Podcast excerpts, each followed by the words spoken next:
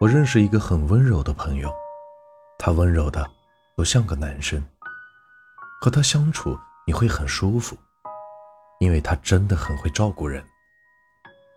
他能记住身边每个朋友的口味喜好，哪个朋友喜欢吃辣，哪个不能吃辣，哪个口味偏咸，哪个口味偏甜等，他都是了如指掌。下次点餐。也会刻意的照顾朋友的口味，一起去吃火锅。要是哪个朋友玩手机出了神，等再回过神的时候，他的面前一定有一碟适合自己口味的酱料。外面下了雨，他会撑着伞送三公里外的朋友回家。一路走来，他会轻轻倾斜着雨伞，宁愿让自己的半边身子淋湿。也不会让朋友身上沾上一丁点儿的雨滴。本来一切都很好，大家对这位朋友都是称赞不绝，打心眼里的喜欢他。只是有一天，他喜欢上了一个女孩。他会二十四小时守着手机，等着女孩的消息。女孩下班，他也会第一时间去接送。天气凉了。他会嘱咐女孩多穿衣服。天气变热，他也会嘱咐女孩小心贪凉感冒。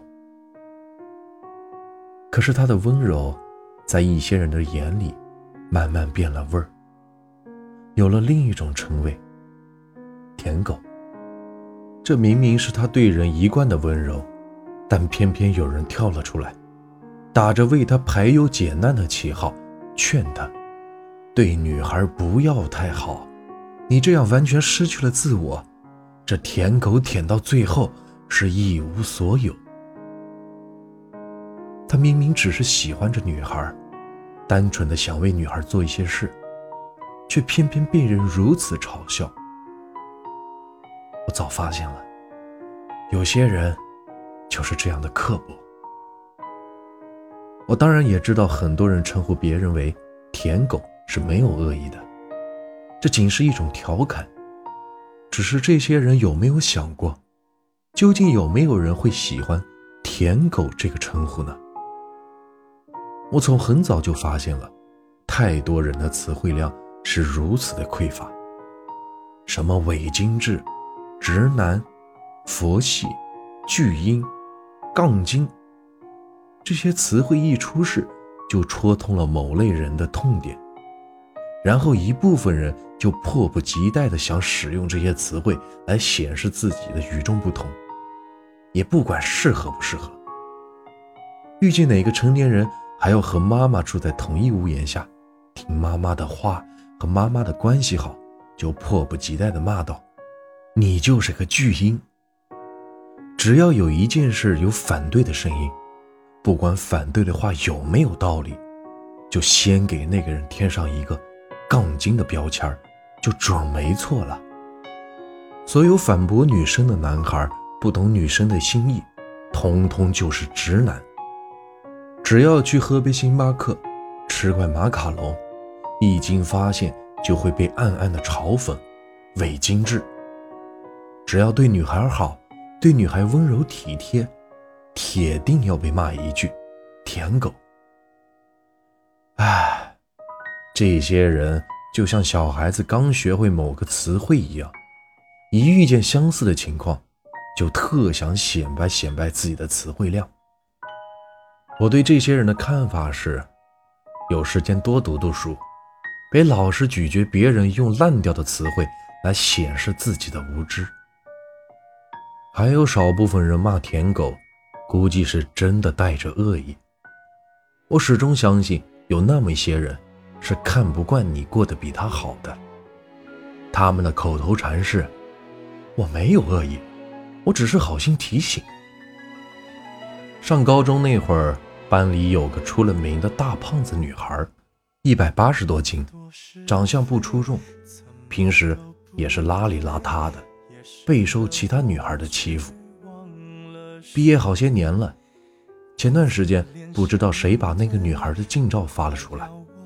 一时间亮瞎了所有人的眼睛。这瓜子脸，好到爆的身材，再加上一看就是价值不菲的衣服，气质瞬间就出来了。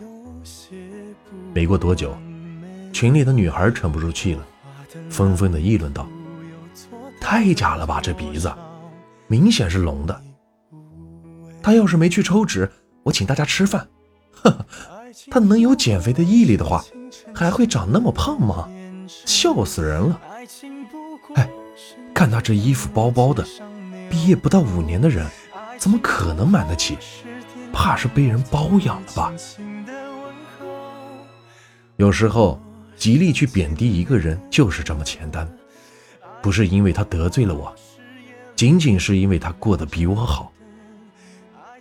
那么多人劝你别对女孩太好，别惯着女孩，不是真替你着想，他们也可能仅仅是不希望多出现一对。恩爱的小情侣吧。有些人做事喜欢向善，有些人做事喜欢向恶，两种人这世上都有。都劝说爱情不能太卑微，可哪有爱情一开始就是势均力敌的？我记得王小波说：“见了他，我的丑脸就泛起了微笑。”张爱玲说。见了他，就变得很低很低，低到尘埃里。你看，在我们眼里那么厉害的人，见到自己喜欢的人，也变得卑微起来。他们追求自己的爱人，照样是无微不至，死缠烂打。所以，该说这些人也是舔狗吗？你不能说愿意为自己喜欢的人低到尘埃里。就是舔狗，也可能他们对待爱情本来就是如此温柔吧。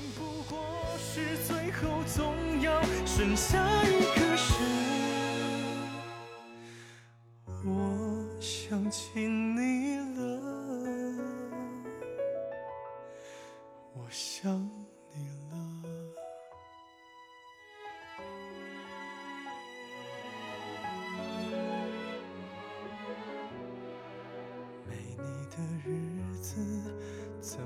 都不对，一个人坐着不想睡。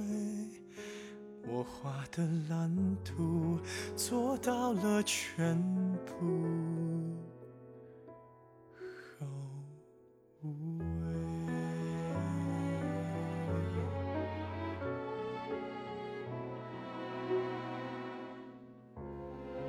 欢迎您的收听。